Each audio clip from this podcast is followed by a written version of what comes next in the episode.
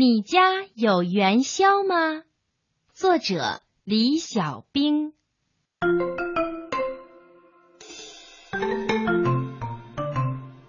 这天早晨，小老虎起床以后，翻开日历一看，哇，今天是正月十五元宵节。元宵节要吃元宵，可是小老虎不会做，怎么办呀？他坐在家里发起愁来。就在这时候，突然有人敲门，小老虎赶紧开门一看。原来是好朋友小熊。小熊问：“小老虎，今天是元宵节，你家有元宵吗？”“没有。”小熊耷拉着脑袋坐在小老虎的身边，一句话也不说。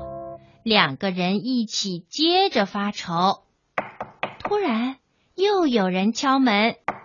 小老虎开门一看。原来是好朋友小猴子。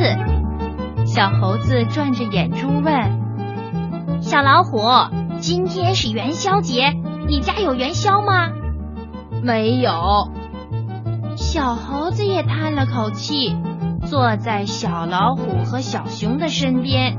三个好朋友一起接着发愁。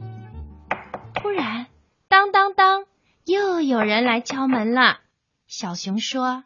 唉，准是小鹿，他呀，肯定也是来借元宵的。小老虎开门一看，果然是好朋友小鹿。小鹿一看，小熊和小猴子也在这里，就问：“今天是元宵节，你家有元宵吗？”这回呀，三个好朋友一起回答说：“没有。”小鹿一听，马上高兴地说：“这太好了！啊，元宵节我们没有元宵吃，你怎么还说太好了？”小猴子听了可生气了。可是小鹿一点都不在乎，他说：“元宵节吃元宵，为的就是团团圆圆。今天呀，想把你们都请到我家去。”咱们四个好朋友也过一个团团圆圆的元宵节，好不好？哦，原来是这样啊！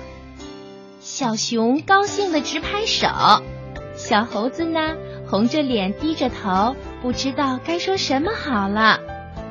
只有小老虎皱着眉头说：“嗯，好倒是挺好，可是你家有元宵吗？”一听到小老虎这么说，小熊和小猴子也都问：“对呀，对呀，你家有元宵吗？”小鹿抿着嘴一笑说：“没有。”那你让我们去吃什么呀？小鹿看他们着急的样子，一下子笑起来。他说：“我呀，早就准备好做元宵的东西了。”我呢，就是请你们到我家去，大家一起动手做元宵，这样的元宵才最好吃啊！太棒啦！小老虎、小熊和小猴子高兴的都跳了起来。